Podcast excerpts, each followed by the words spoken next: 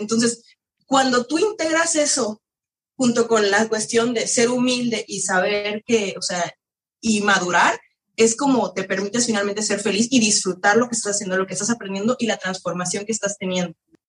Finalmente la vida nos va a poner los golpes que necesitamos para poder crecer y madurar. Bienvenidos a Buscando lo que no se ha perdido, un podcast motivado por la curiosidad de aprender, de buscar, de ir más allá de nuestros prejuicios y también una excusa para pasar un rato agradable hablando sobre temas que nos gustan. Yo soy Daniel Luna. Yo soy Felipe. Yo soy Miguel. En esta primera temporada hablaremos de la maratón que es el doctorado.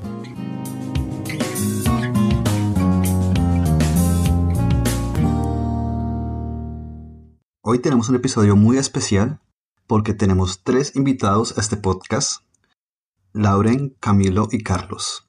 Ellos tres hicieron doctorado en Francia y nos van a contar su experiencia. ¿Qué nos puedes contar tú, Carlos? Yo tengo, tengo 34 años, vine aquí a hacer mi doctorado, soy ingeniero químico. Pues sí, un poco la historia, digamos, terminé aquí por una beca ministerial que conseguí mientras estaba en Colombia. Y fue curioso porque inicialmente yo tenía previsto venir por el doctorado y, que, y regresar a Colombia, pero me terminó gustando. Después me terminé quedando. Hace dos años más o menos tengo la nacionalidad y la verdad súper contento acá digamos que la cultura francesa es bastante, bastante particular. Digamos, tienen, tienen el, el, estereotipo de que no son muy acogedores, pero yo diría que sí, son bastante, bastante amables, bastante acogedores. Es una cultura en la que es, es necesario hablar fuertemente el, el idioma para, para integrarse más, pero cuando la gente ve que uno habla el idioma de ellos, es muy, muy, muy, muy conversadora, muy amable general es bien bonito este país, tiene una muy buena calidad de vida, hay varias cosas para hacer, es un país en el que uno siempre está conociendo lugares nuevos, se está, se está divirtiendo. Eh, las condiciones de, de, laborales, poder adquisitivo son, no, pues no son las mejores de Europa, o sea, esto no es Suiza, pero, pero, pero igual es bastante bueno. Y en general, eh, particularmente aquí en el caso de París, eh, es muy chévere porque yo me he dado cuenta de, de, por decirlo, de tres cosas. La primera, digamos que uno crea una nueva familia. La familia la tiene uno siempre en Colombia y acá los amigos más cercanos se ven como una especie de familia. La segunda, que una creencia errónea que yo traía de, de, Colombia era que los latinos muy diferentes y la verdad es que no. me he dado cuenta, me dado cuenta que tengo muchas similitudes con argentinos, con mexicanos, con ecuatorianos, peruanos. La verdad que aquí nos damos cuenta que somos más comunes, más similares de lo que creemos.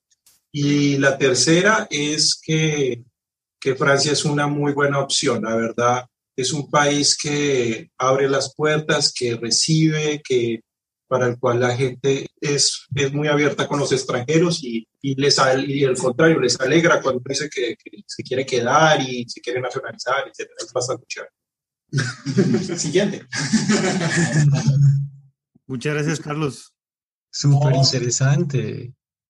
Oye, Carlos, yo tenía una pregunta porque tú hablas de, de hablar bien el idioma, pero, o sea, ¿hasta qué punto es hablar bien el idioma? Es decir, si tienes errores gramaticales o, alguna, o, ellos te discriminan por tener algún acento o simplemente valoran la capacidad de comunicación, es decir, la fluidez que tú tengas al hablar. Buena pregunta. No, lo que pasa es que hay otros países, como por ejemplo Alemania, Países Bajos, los países escandinavos, en los que la gente llega y es en serio, o sea, todos los estratos sociales, todas las categorías sociales hablan muy fluidamente inglés o sea, es que hay que se siente mal de uno no hablar inglés es uno. Es verdad o sea, hablan extremadamente bien. Entonces, cuando la persona trata de hablar en neerlandés, alemán, sueco, etcétera, pues incluso la gente le dice como, no, tranquilo, si quiere hablemos inglés. Caso opuesto es países como Italia, como Francia, como España, donde el nivel de, de, de, fluidez en, el idioma, el idioma, anglosajón es bastante, bastante aleatorio. Sí, yo no puedo esperar que la señora de 60 años que me encuentro en la calle me llegue hablando fluidamente inglés. ¿sí? Entonces, eso, entonces son países, Italia, España, Francia, en los que es necesario hablar el idioma. digamos lo que manifiestas tú de que si es importante hablarlo con acento o no, no, la, la verdad el acento permanece. Son muy pocos los casos donde una persona pierde el acento acá, pero la gente lo ve bien. La gente simplemente busca que se puedan comunicar.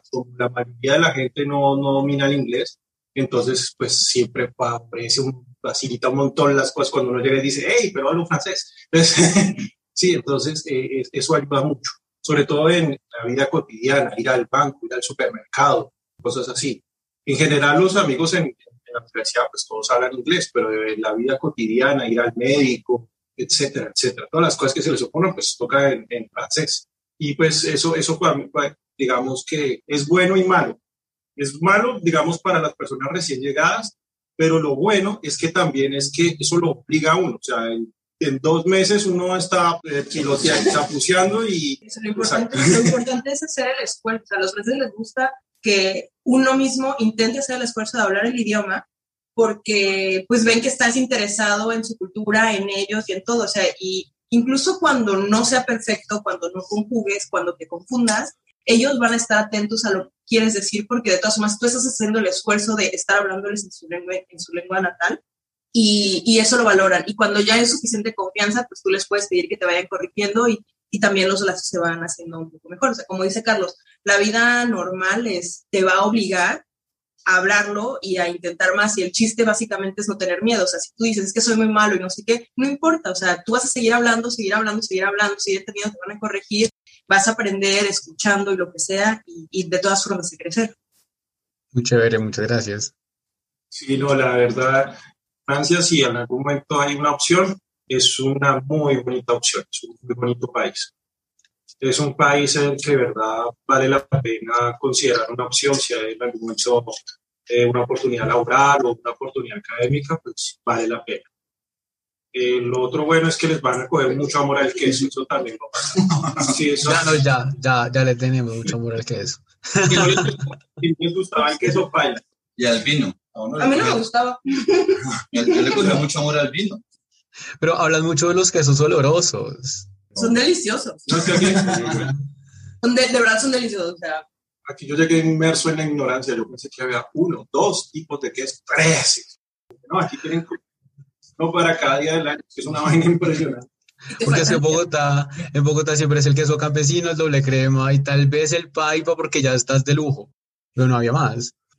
Aquí uno de los mejores descubrimientos, o sea, sea eso como con la banderita y todo, o sea, fue la raclette, o sea, cuando la raclette es muy rica. yo no sabía que existía eso, pero, pero ¿Y solo es queso derretido? Sobre papitas. Sobre papitas. O sea, imagínense todo lo bueno, eso es la raclette. Sí, que sientes, que sientes amor y calor. Es una raclette. Ya, eh, Tengo, tengo una pregunta. Yo, yo Sí. siento que también en Colombia, en Colombia estamos muy acostumbrados a los quesos frescos, ¿sí? como los quesos sin tanto, sin tanto añejamiento, pero no sé si es lo mismo en México. ¿Es lo mismo? Es lo mismo, de hecho es difícil, eh, yo pensé que iba a hacer otra cosa. No, este, no, sí, es de verdad está un poco difícil encontrar eh, los quesos como el panela. ¿No- ¿Ustedes también tienen queso panela? No. Bueno, Todavía creo no. no, bueno, es un queso que generalmente ponen en las dietas. ¿no? Yo nunca he hecho dietas, pero yo sé que lo ponen mucho en las dietas. Y no tiene mucha grasa y bla, bla, bla. Entonces, ese y el requesón, o sea, son así varios quesos frescos que no, no más no hay. Pero bueno, eh, lo que yo he hecho, o sea, yo llevo seis años fuera, entonces finalmente pues aprendo las recetas. O sea, ese queso del que te estoy hablando, lo más fácil, o sea, es tan fácil como agarras leche, la calientas, pones limón, coagula, lo agarras, lo secas, lo exprimes, le pones sal, lo metes al refri y ya está, ya tienes queso. Eso, eso suena cuajada. Sí, es una cuajada. Nunca le decimos cuajada. Pues ahí está el queso. o Puede sea, que sea lo mismo, no sé, no sabemos. puede que sea el mismo. o sea, Sí, pero sea- es, es un queso fresco, sí, es literalmente la leche, la leche separada y ya, nada más. sí, sí. Cambio a que también pasa eso eh, en los países que tienen estaciones, la forma de conservar el queso pues es, es, es, eh, añejándolos. Con todos esos procedimientos pues salen quesos de diferentes sabores. Bueno, muchas gracias. Sí, parece que sí es, sí es cuajada. Es, es ¿Cómo- cuajada, pero a veces le ponen ajo, queso panela. Pero a veces, pero la diferencia en México, según leí, es que a veces le ponen como cosas de ajo, cosas picantes, y también se usa en el guacamole, pues es lo que acabo de leer en, en, en Wikipedia. ¿Eso es, eso es lo que le pones a los elotes? Pero eso es que no me, sor- pero no me sorprende porque allá le ponen picante a todo. Bueno, es muy similar al queso panela. La diferencia es que no, no se va a usar pulpa de limón, pero la enzima del cuajo. Es una enzima que se saca del cuajo, que es uno uno de los estómagos de la vaca. Se refina y con eso se hace la cuajada. Entonces, la, la forma como las enzimas se cortan es un poco Es distinta. sí. Es tener distinta, no es sí. sabor. Bueno, mis papás tienen una finca, entonces cuando hay exceso de leche, sí hacemos cuajada. Bueno, muchas gracias por esta amable explicación sobre la diferencia entre las cuajadas y el queso panela de México. Em, Camilo, ¿qué nos puedes contar de ti? Bueno, yo soy Camilo. ¿Cómo vine a Francia? Bueno, yo soy ingeniero químico y al final de mi, de mi formación como ingeniero químico en Colombia, tuve la oportunidad de hacer un intercambio, un intercambio de doble diploma, más o menos. Entonces, eh, lo tomé. Me vine a Lency, en Francia, Ah, terminé mi doble diploma, tuve mi máster en ingeniería química y el diploma de, de ingeniero químico de Colombia. Después de eso decidí volver. Mi idea en un principio era, era volver a Colombia, ejercer en Colombia, volví un año. La situación laboral fue complicada. Al final conseguí trabajo, pero conseguí trabajo ah, no por mi hoja de vida, sino por recomendaciones políticas, como suele pasar. Pues así es, la realidad. Y bueno, después de eso tuve una oferta de doctorado y decidí. Entonces tomé la oferta de doctorado, volví, hice mi doctorado y después del doctorado terminé y me pasé de la industria petrolera, la petroquímica a la industria siderúrgica. Y es en donde estoy trabajando ahora. Y respecto a la vida en Francia y a lo que decía Carlos respecto a la lengua, es muy interesante porque eh, los seis primeros meses, casi el año que yo llegué a Francia, no entendía nada. entendía, lo, lo que entendía en francés era mitad contexto, mitad las palabras que lograba reconstituir de la Pero usted vino con un B2, ¿no? O sea, Yo vine con un usted B2. vino con el curso de los buenos. ¿no? Bueno, yo era los malos. o sea, imagínese. Exacto, yo, yo vine con un nivel B2, pero el nivel B2 que uno aprende en Colombia, uno lo aprende con el acento colombiano. Es como, como aprender inglés con un acento colombiano. No es, no es igual. Es como los franceses que aprenden inglés con un acento francés. No entienden el inglés con un acento británico, no entienden el inglés con un acento australiano. Entonces hay que hacer, hablar inglés con acento francés, es interesante. Y uno comienza a adaptar los acentos del inglés en función de la gente con la que está hablando. Hello, my name is Carlos. Esa parte es muy interesante de la lengua, pero con el tiempo se, se mejora. Como que el oído se acostumbra a las palabras, se acostumbra a los acentos. Obviamente hay momentos en los que uno no entiende porque hay una cosa muy particular de los franceses y es que muchas veces ni ellos mismos se comprenden cuando hablan. Tienen que repetir varias veces las frases. Pero cuando están borrachos o normal. Normal. A veces Normal. con sabor sale mejor. No No, sé si es como cuando aquí los, los costeños en Colombia hablan y en Bogotá yo no les entiendo nada y me toca decirles, primero habla más despacio y segundo te encontré tres errores de habla. Entonces es horrible, prefiero por eso como callarme y tratar de entender y ya. Obviamente acentos regionales. Eh, Pero que no son tan fuertes como en Colombia. no o son sea, tan fuertes, pero se, se, se el alcanzan a del entender. sur, el del sur, es así, el de Toulouse está potente. Ah, el de entonces es Toulouse es fuerte, fuerte, pero Está- no- Es que ahí de- depende, o sea, Toulouse, Toulouse no, pero si te vas a así muy lejitos por la la- la- no, por la campaña, Toulouse, es imposible. Pues es que sí. los acentos franceses son muy variados. El acento francés de Francia, digamos estándar, se entiende. Sí. Pero los acentos de regiones puede- pueden variar mucho. Y sobre todo los acentos, no tanto de las regiones, pero de los países francófonos, como Bélgica, Ah, sí. como Luxemburgo, eh, como Quebec. Ah, el que de que es El, el especial. quebecois, que es muy especial. es muy especial. Eh, pero bueno, uno se acostumbra. Los uno africanos. a- Uy, sí, los Los africanos. africanos hablan rarito, ¿no? Mm. Pero no hay un idioma distinto al francés que sea de soporte, digamos, que yo pueda llegar y hablar en español y la probabilidad de que me entiendan sea alta. hay una probabilidad porque muchos, muchos franceses, sobre todo los de la región oeste de Francia, tienen curso como tercera lengua español. Entonces pueden, tal vez puedan entender, sí, pero no puedan hablar. Depende, si, es- si escogieron alemán o escogieron español. Y depende en qué región de Francia estés. Sí, Si sí, estás- exacto. Si viven en Alsacia, es más probable que hablen alemán. Si viven en, en las regiones de, aquí tienen de, de Aquitania, sí, de Toulouse, todo lo que es la frontera con España, pues hay más probabilidad de que hablen o, o catalán o, o que hablen eh, occitano español. o que hablen español. Y, ya, y de pronto si están por el lado de Niza, eh, sí es muy probable que hablen italiano. Niza, Mónaco, todo allá. Todo depende de la selección de la tercera lengua. Mm. La tercera lengua y la segunda es el inglés. No. no ¿Cuál es la segunda? Se supone. Se supone que es el Pues inglés. se supone, Pero- pero, realmente. Hubo un no muy categórico. Sí, un no categórico. No, o sea, se supone porque de todas formas, lo que pasa con los franceses es que ellos desde el principio, como se dice, somos malos en los idiomas, entonces ni siquiera quieren hacer el esfuerzo. Entonces, como ellos mismos como que se predisponen para que no les vaya a salir el inglés, o sea, de por sí como que no les sale, se entienden solo entre ellos, no les gusta hacer el intento, entonces es un círculo vicioso donde solo no lo intentan, no lo hablan, no lo entienden, siempre todo, o sea, la Sí, televisión, bueno, a veces, A veces, el escrito lo entienden muy bien, Eh, sí. escriben muy bien. Sí, pero bueno, por ejemplo, también la televisión, o sea, la televisión todo es doblado. O sea, no, no necesariamente tienes la opción de verlo subtitulado en la televisión local. Entonces, bueno, eso tampoco ayuda a que, a que mejoren el, idioma. Pero bueno, este, ellos con sus doblajes son así como que súper producidos. Esa es otra cuestión. Ah, sí, les encanta.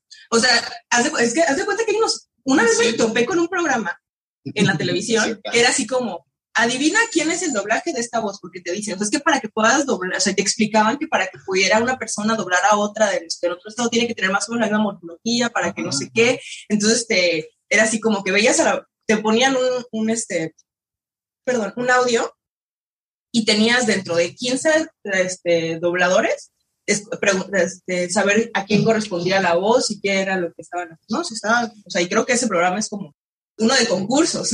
Ah, la, todos la voz dura. Ajá, o sea, la voz como que adivina quién es el que está doblando o algo así. Entonces, por eso digo, o sea, Qué curioso. Yo, yo siento que en Estados Unidos está, eso que ustedes mencionaron es muy común y es algo que yo no había pensado. Era que aquí la gente, la gente acá nunca ve nada subtitulado. Ah, y cuando ve cosas de otros países, por ejemplo, esa película, ah, ¿cómo es que se llamaba? Parásito.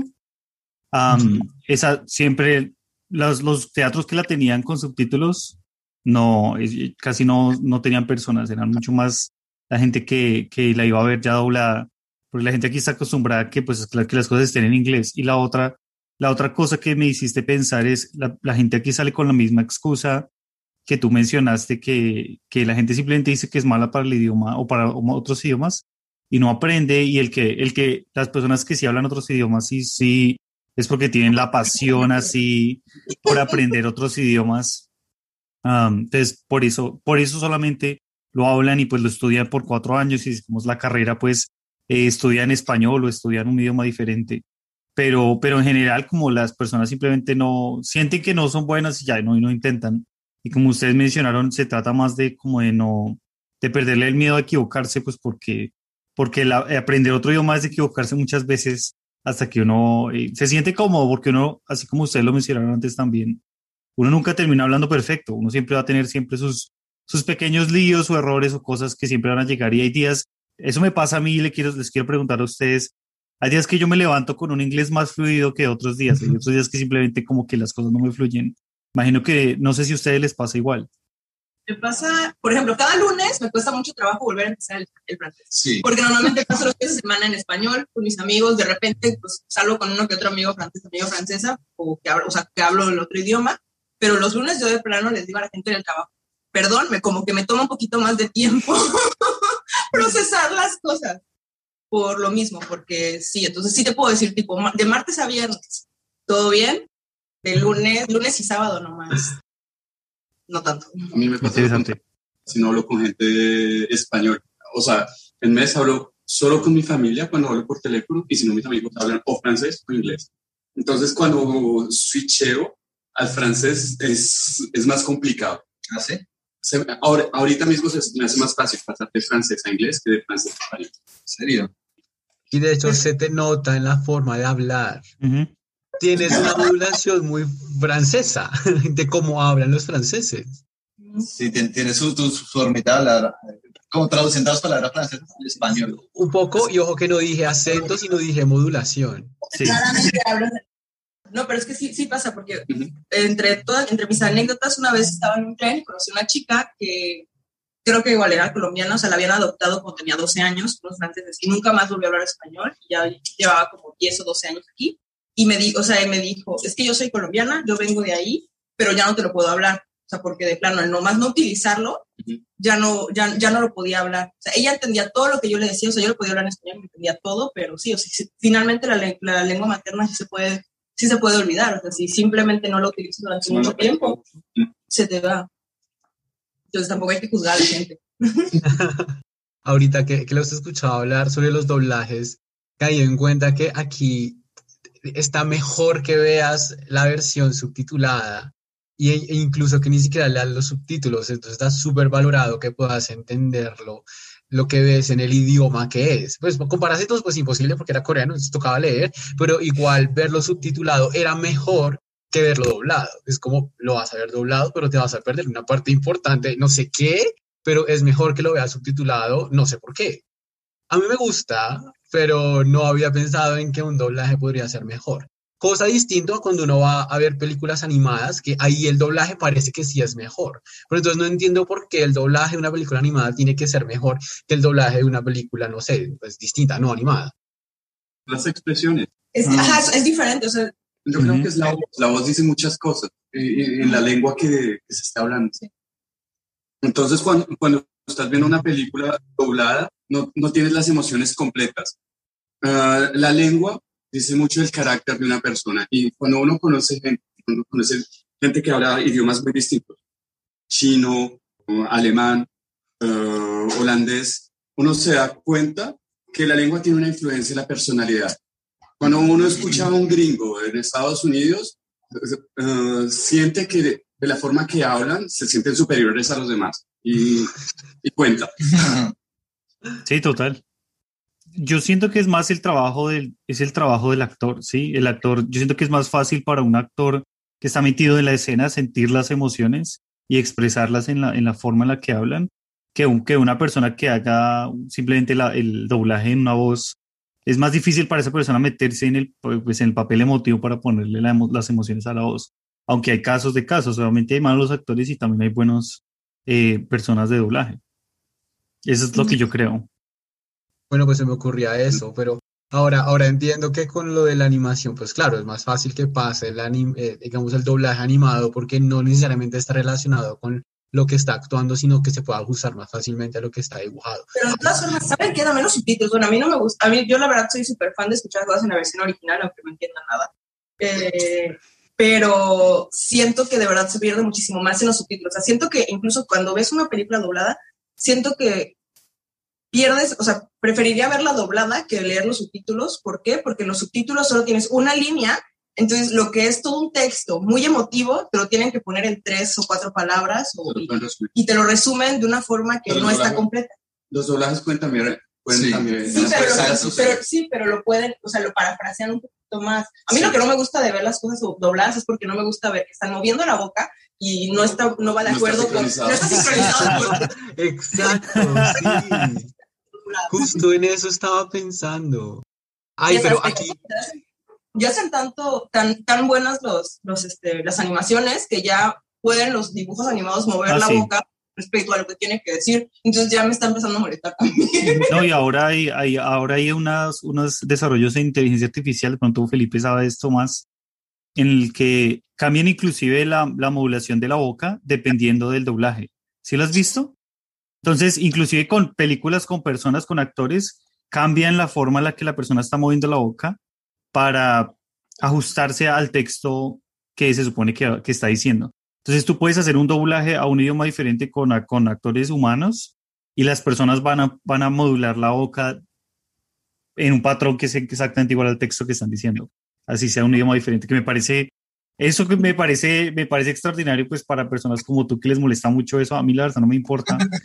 Sí, sí, sí, sí, sí está uno, a mí me, molesta más, por ejemplo, que yo he visto, he visto programas que es- se tradujeron, como que se, se doblaron, y además yo les pongo el subtítulo y lo que doblaron no tiene nada que ver con el subtítulo y esa vaina como que Sí, digo, bueno, entonces en el idioma original, entonces, ¿qué, qué va a estar diciendo realmente?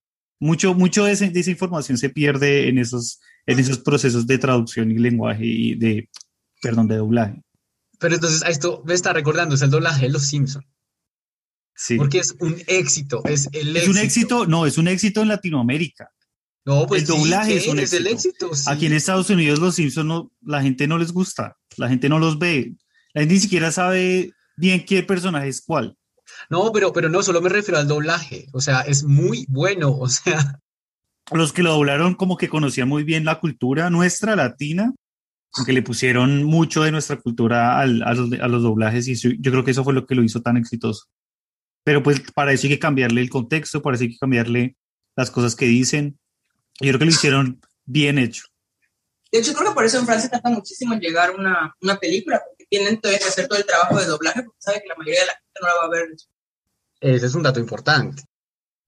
Pero bueno, estábamos hablando hace rato de, de sus experiencias y esto, pero entonces yo tengo como una visión como, como, como partida aquí por la pantalla que los estoy viendo. Entonces, a mi derecha yo veo que son experiencias súper positivas y una orientación muy optimista del asunto. Pero Felipe con su no categórico siempre nos ha dado una visión, pues no mala, pero no tan optimista, sobre- especialmente sobre la forma de hablar francés. Y por eso mis preguntas iniciales sobre la gramática y hasta dónde uno puede entender qué es hablar bien o no hablar bien para ser aceptado o introducirse en la cultura. Es que, ¿sabes qué? Creo que es que eso es demasiado subjetivo, porque nosotros somos muy críticos, o sea, cada uno de nosotros somos muy críticos en distintos niveles sobre nosotros mismos. O sea, yo, tú yo te puedo decir, ¿sabes qué? Tú hablas perfecto. Y yo misma, o sea, a mí me dicen, hablas perfecto, eres casi bilingüe. Y yo sé que tengo muchísimos errores y para mí solamente no lo hablo bien. ¿Por qué? Porque no, tal vez no me logro expresar exactamente como me gustaría. Todavía tengo que decirle a la gente, oigan, ¿saben qué? Paren tantito porque no entendí tu frase que no más no entiendo qué quiere decir o esta palabra no sé qué quiere, o sea, y, y entonces para mí, a mí me dicen, ¿sabes qué? Eres bilingüe, pero yo soy demasiado dura conmigo misma y digo, es que no. Entonces creo que eso también tiene muchísimo que ver entre que si sí o si no, el no o sea, da- todo depende de qué tanto te juzgues tú mismo. Por eso es que entre, bueno, te juzgas, pero de todas formas, como buscas mejorar y avanzar y no te quedas estancado en donde estás y no dices, ¿sabes qué? No lo voy a intentar porque no estoy en donde me gustaría estar. Claro, yo creo que eso es súper importante como de aclarar porque yo siento, esa es mi percepción, que en, en nuestro, en nuestro círculo académico las personas son muy perfeccionistas, nosotros somos muy perfeccionistas y yo me, me considero también una persona que eh, como que yo espero que lo que yo hable o lo, las cosas que yo haga sean perfectas. Entonces el idioma es una cosa, es una cosa que uno tiene que aceptar que va a estar mal, no importa cuánto esfuerzo uno le ponga. Ah, pero eso también, eso toma tiempo, eh, como a lo que me refiero con que toma tiempo es que toma tiempo aceptarlo, toma tiempo entender que, que no va a ser perfecto y que está bien que no esté perfecto, ¿sí? Ah, porque me pasa igual, las personas me dicen, no, tú hablas perfecto inglés, pero pues yo sé que a pesar de que las personas digan eso mil veces, yo sigo sintiendo que hace falta todavía mucho terreno para poder llegar a donde yo diga como, no, ya, sí es perfecto como yo pensaba. Y de pronto nunca voy a llegar allá y eso está bien. Yo creo que lo más importante que eso es entender que, que a pesar de que no esté perfecto, eh, las cosas así como las tenemos están bastante bien. Eso es lo que necesitamos realmente. Yo creo que eso es uno de lo que más me gusta del proceso de estudiar afuera o estudiar en un idioma diferente al de uno, es que es un, un proceso de transformación personal, si uno se convierte en una persona diferente. Y eso es lo que más me llama la atención de todo el proceso. Yo tengo tres puntos para eso. O sea, el primero es eh, la aceptación finalmente es algo entre madurar y, y humildad. O sea, porque finalmente tenemos que ser muy humildes. Y una tercera, ya perdí el tercer punto. Eh, no, sí, perdí el tercer punto, lo siento. Tranquila, no, no, no. Pero o sea, finalmente son o sea, estas Sí. dos cuestiones de que uno mismo va creciendo y tienes finalmente que ser humilde, porque, ah, ya sé cuál es la tercera. Este, y la tercera es que algo que en Francia me tocó demasiado porque también yo era muy perfeccionista antes, nada es perfecto. O sea, aquí solamente no vas a llegar a la perfección y todo siempre se puede mejorar. Entonces, cuando tú integras eso junto con la cuestión de ser humilde y saber que, o sea, y madurar, es como te permites finalmente ser feliz y disfrutar lo que estás haciendo, lo que estás aprendiendo y la transformación que estás teniendo. No, ya sea solo una universidad, licenciatura en tu país de origen, en la maestría o en el doctorado o en lo que sea. Finalmente la vida nos va a poner los golpes que necesitamos para poder crecer y madurar. Ya tú ves cómo lo vas a vivir. Oh, me encanta, me encanta. Pues yo estoy totalmente de acuerdo. Ahora sí, cuéntanos de tu vida. ¿Cómo llegaste a Francia? Eh, bueno, mi historia está un poco cortada. Yo, bueno, eh, yo cuando estaba en México, eh, el final de preparatoria, high school, Sí. bueno, o sea, luego sí en la universidad, ¿verdad? Cuando ustedes tienen cinco años de universidad. Sí. Ok, bueno, entonces está bien. Entonces, bueno, terminó la universidad, terminó la preparatoria y yo ya, yo ya había ah, sido aceptada en la Universidad Autónoma de mi región en México. Y sabía que había una beca para viajar, para ir a Francia, para ir a Francia durante un año con todo pagado para ingenierías. Entonces, yo desde el día uno de mi clase, de mi universidad, me metí a clases de francés y estuve dos años estudiando. Y lo mismo que dice Camilo, o sea, yo llegué con el nivel B1 y me llevaron con una familia que me acogió y finalmente, o sea, no podía hablar. No, o sea, sí entendía, pero no me podía expresar. Y eso para mí era, o sea, a mis 20 años, así de toda bebé, estaba, o sea, me costaba muchísimo trabajo porque en general soy alguien que le encanta hablar y le expresarse. Entonces, pasando esto, estuve durante un año en una escuela de ingeniería donde yo era la única eh, extranjera en una promoción de unos 100 personas. Pero bueno, ustedes me ven, finalmente soy blanquita, entonces no paso como, como extranjera tan fácilmente. Y todos los chicos, como eran los primeros, o sea, el, primer día de clases del primer año de, la, su universidad, eh, me llegaban y me hablaban y a mí todavía me costaba expresarme porque yo tenía un mes y medio que había llegado. Entonces, la verdad, o sea, ahí fue donde aprendí lo crueles que pueden ser los ingenieros y las personas, porque tipo, se me ponían enfrente, me empezaban a hablar, yo entendía todo lo que ellos me decían, pero no más no me podía expresar. Y cuando lograba expresarme, más o menos, eh, como que me costaba mucho trabajo, les costaba entenderme y se daban la vuelta y se iban.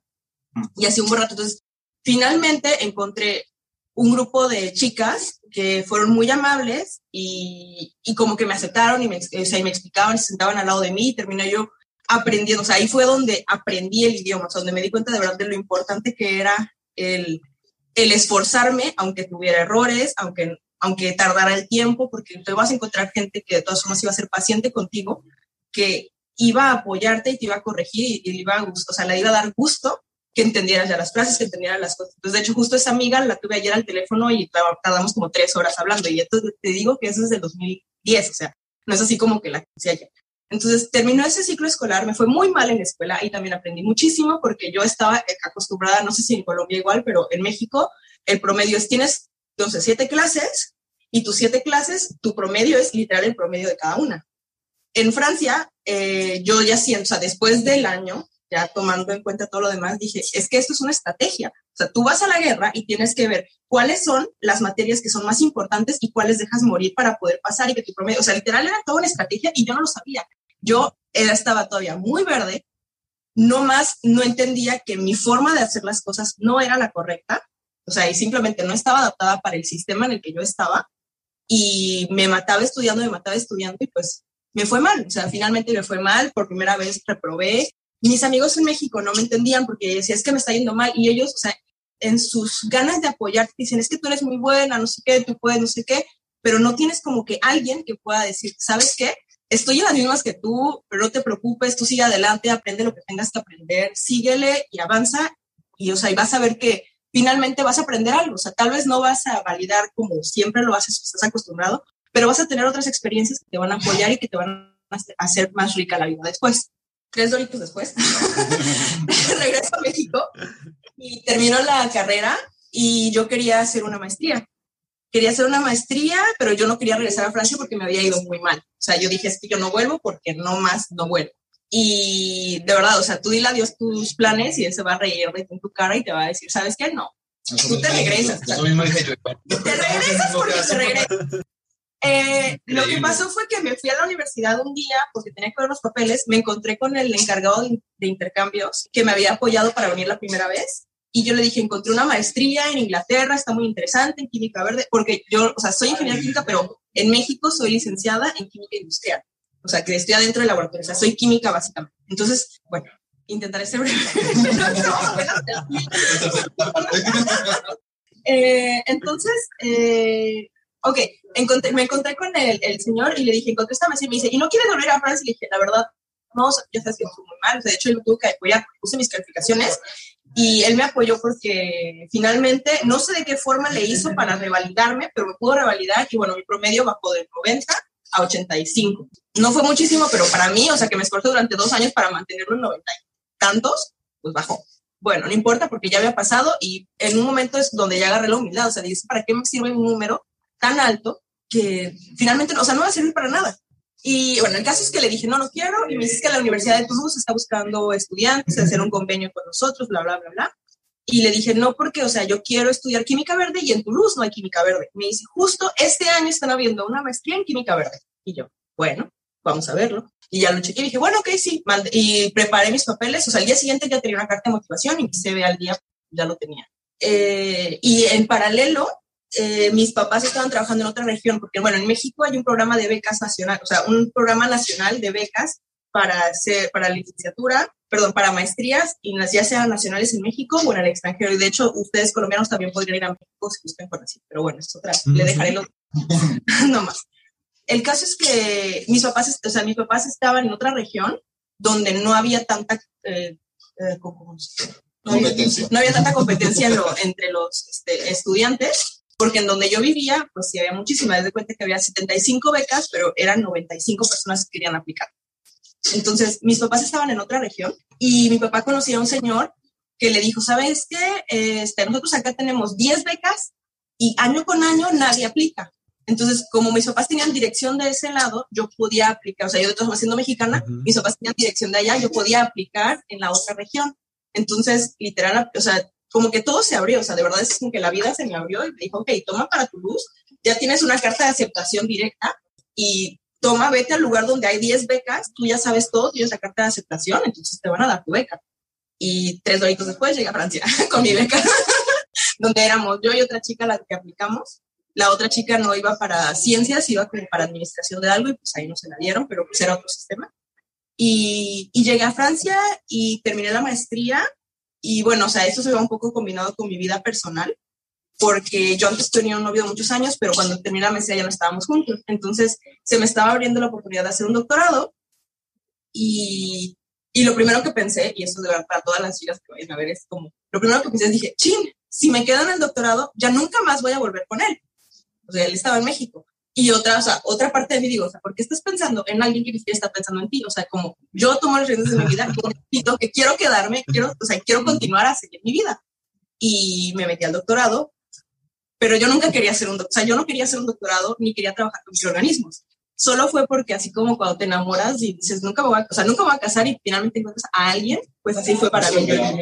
Y, y bueno, entonces hice el doctor, o sea, finalmente encontré como que el doctorado de mis sueños y pues ahí estuve dándole y picando piedra y avanzando y aprendiendo y dándome golpes y finalmente, o sea, la paciencia la saqué gracias al doctorado, todavía un golpe de humildad en el doctorado y he tenido la la dicha y la buena suerte de poder apoyar a otros mexicanos que estuvieron en la misma beca que yo para como su crecimiento. O sea, lo que yo decía es que nadie te dice, yo estuve ahí, solo aprende, no sé qué. Entonces yo finalmente fui a esa persona que me hubiera gustado eh, de haber tenido cuando yo estaba, eh, tenía su edad y estaba así como en traumas y problemas emocionales en el intercambio. ¿Y eso cómo lo estás haciendo? Pues como si fueran amigos, o sea, yo los conocí entre, o sea, como llegué a la maestría, eh, llegué a la residencia universitaria donde estaban otros y entonces, o sea, como que así los fui conociendo, entonces dejaban cosas y los y así, poco a poco. Y entonces, justo de hecho, hace dos días me escribió una chica que está en el norte de México, que estaba como que toda paniqueada y me, y me dice, bueno, no sé si te acuerdas de mí. Y digo, claro que sí, te he guardado tu número, todavía, o sea, te he guardado tu número, claro que me acuerdo de ti. Y ya, pues les voy explicando. Tipo, están desesperados, están estresados, no saben qué hacer con su vida, pues finalmente no tenemos necesariamente una una guía nunca. Entonces, bueno, yo tuve la suerte que justo la mamá de mi exnovio es como que mi guía, o sea, para mí ella, puedo no hablarme con su hijo, pero ella es mi guía profesional de la vida. Y yo soy, yo estoy como en la medida de lo posible apoyando a aquellos que me vienen a buscar para consejos. O sea, ya sea yo los puedo apoyar dándoles de verdad un consejo o los redirijo a otros amigos que han pasado más o menos por las mismas cosas y que pues, se hace finalmente un área de intercambio entre todos nosotros. Oye, qué bueno. Bueno, bueno, es fue todo por hoy. conocerlos. Ah, muchas gracias, eh, un placer conocerlos. Esperamos que hayan disfrutado de este episodio aquí en Buscando lo que no se ha perdido. Si quieren contactarnos o tienen alguna pregunta, pueden escribirnos en nuestro Twitter, arroba buscando lo que no se ha perdido o cuenta de correo buscando lo que no se ha perdido arroba gmail.com.